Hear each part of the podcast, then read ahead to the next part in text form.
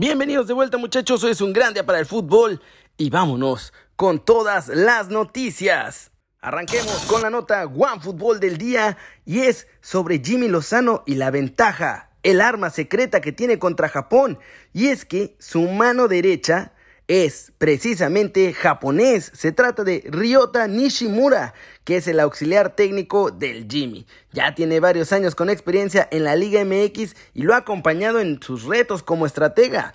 Estuvo junto a él en los Gallos Blancos del Querétaro también en 2017 y bueno, este japonés, que ahora es mucho más que mexicano, inició como entrenador de porteros con Cruz Azul. Estuvo también en Santos, Tampico Madero y en los Gallos Blancos ya con el Jimmy Lozano. Llevan mucho tiempo trabajando y además tiene experiencia en este tipo de torneos porque con la selección mexicana fue parte del cuerpo técnico que dirigió y que ganó la medalla de bronce en los Juegos Panamericanos de Lima en 2019.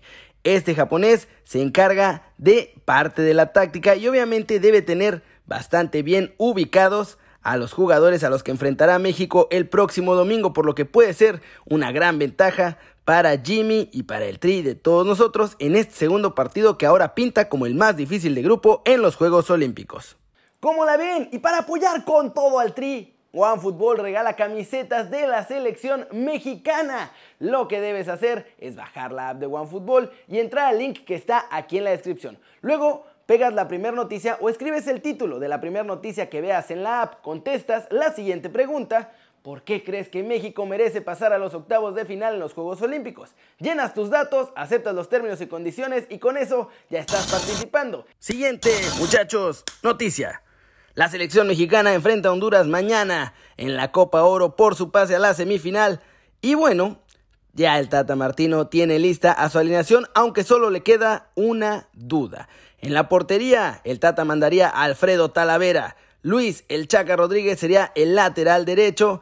Y bueno, la gran duda está en la central. Uno de los centrales está fijo, será Carlos Salcedo, pero el otro no está seguro si ir con Héctor Moreno o Néstor Araujo. Esa es la única duda, ya que en la lateral izquierda estará Jesús Gallardo. Medio campo, con el más guapo de todos nosotros, Héctor Herrera, junto a Edson Álvarez y Eric Gutiérrez, los tres inamovibles. Y adelante repetirá porque le funcionó bastante bien, así que van José de Jesús Corona, el Tecatito. Orbelín Pineda como extremo por izquierda y Rogelio, el mexicano Funes Mori, como el 9 en el ataque del Tri. Moreno, recordemos que todavía no juega ni un minuto en la Copa Oro porque se está recuperando de una lesión. Araujo lleva la mano para ir de inicio, pero ahora que Moreno ya está listo, el Tata quizá prefiera tener la experiencia de Héctor a el estado físico de Néstor Araujo. Yo la verdad iría con Néstor Araujo. ¿Ustedes qué piensan? Díganme en los comentarios aquí abajo cuál de los dos centrales estaría mejor, si Héctor Moreno o Néstor Araujo. Cortecito internacional, la Florida Cup muchachos que se iba a disputar entre el Everton y el Arsenal. Pues ahora incluirá a un equipo mexicano. Los Pumas vuelven a la escena internacional en este torneo llamado la Florida Cup en Estados Unidos y se enfrentarán al Everton el próximo miércoles 28 de julio en Orlando, Florida. La razón es que el Arsenal ya no pudo competir en este torneo y el Inter de Milán tampoco debido a que tuvieron algunos brotes de COVID en sus plantillas. Y entonces entraron al quite tanto los Pumas como el Atlético Nacional de Colombia. Este torneo obviamente es un torneo de verano totalmente amistoso, pero bueno, es interesante que los Pumas vuelvan a la escena internacional, así como alguna vez lo hicieron jugando el torneo Teresa Herrera frente al Real Madrid, que además le ganaron cuando Hugo Sánchez los dirigía. ¿Cómo creen que le irá ahora a los Pumas ante uno de los clubes pues más históricos de la Premier League. Quizá no los más ganadores, pero sí más históricos de la Premier League, que llevan 118 temporadas en la máxima categoría de Inglaterra y bueno, que pueden enfrentarse a James Rodríguez.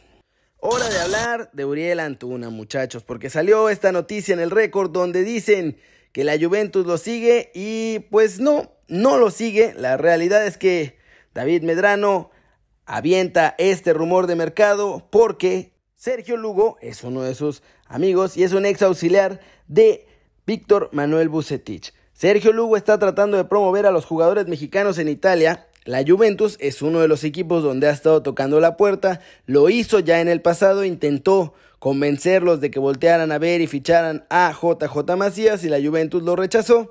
Y después también lo intentó con Uriel Antuna. De hecho, lo ha estado intentando, sobre todo con la Juve, pero con otros equipos. La cosa es que ahora lo quieren promover como si un equipo de este tamaño estuviera siguiendo los pasos de un jugador que la verdad es que tampoco ha destacado muchísimo. De hecho, en el momento en el que Chivas le dijo el precio que quería tanto de JJ Macías como de Uriel Antuna, la Juventus esencialmente se atacó de la risa y ya no quiso saber nada más de toda esta insistencia de Sergio Lugo por alguno de los jugadores mexicanos, porque obviamente por Macías pedían unos 12 millones y por Antuna pedían 15, lo cual era una locura absoluta. Así que por mucho que lo ofrecieron y la Juventus pues finalmente los atendió, al saber los precios le dijeron gracias, pero no gracias, no lo siguen de cerca, no hay ningún interés, todo esto era Sergio Lugo que estaba tratando de promoverlos ahí, pero pues obviamente fracasó porque Uriel Antuna no tiene el nivel y el precio que le pone Chivas es absolutamente desorbitado. Así que no muchachos, no nos ilusionemos con Antuna, el que yo creo que estos olímpicos lo pueden llevar a Europa, en realidad se llama Alexis Vega y ojalá siga jugando muy bien para que los ojos europeos se fijen duro en él. Pero pasemos ahora con un mexicano que sí se puede ir a Europa, que ya tiene una oferta sobre la mesa y que ya sabemos de quién es esa oferta y es una cosa chula porque literalmente es como de película. Santiago Muñoz tiene una oferta sobre la mesa ya del Club Santos. El presidente Dante Lizalde confirmó que están analizando esta propuesta y bueno, la presión de Santi Muñoz también está haciendo que los laguneros pues obviamente estén más dispuestos a aceptarla, porque Santi no piensa renovar con ellos, así que es venderlo o meterse en más problemas y además perderlo totalmente gratis. Y la oferta llegó desde la Premier League, muchachos, desde el Newcastle United. Así como lo oyen, Santiago Muñoz podría ser nuevo jugador del Newcastle United y obviamente nos referimos a la película por el famosísimo Santi Muñez. De hecho, no sé si se acuerdan, hace unos meses ya el Newcastle United había puesto los ojos ligeramente en él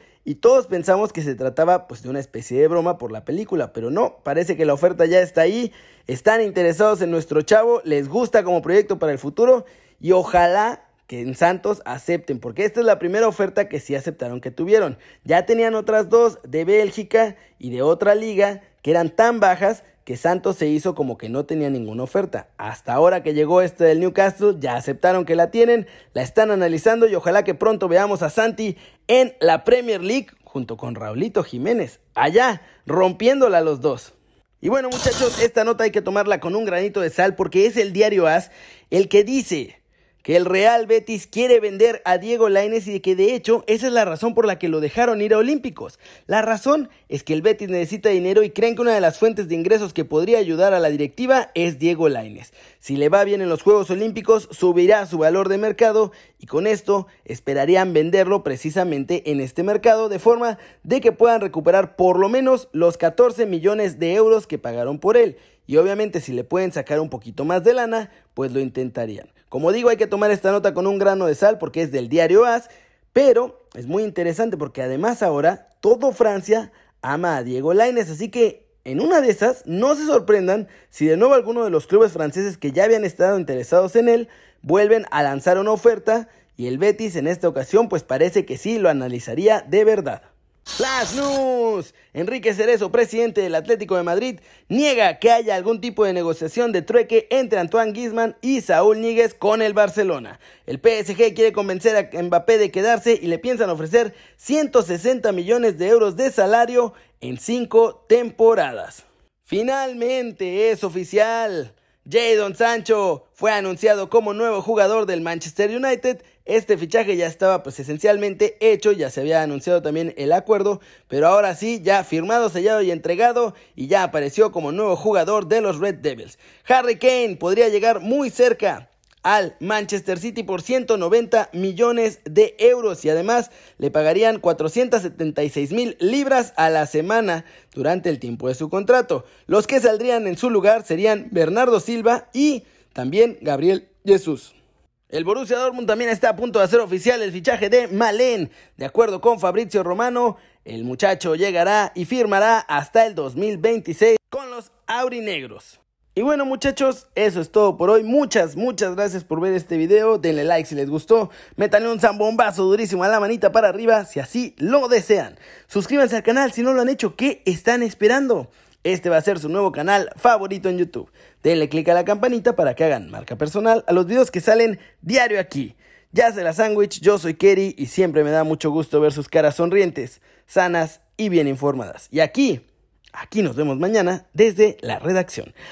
Ciao, ciao.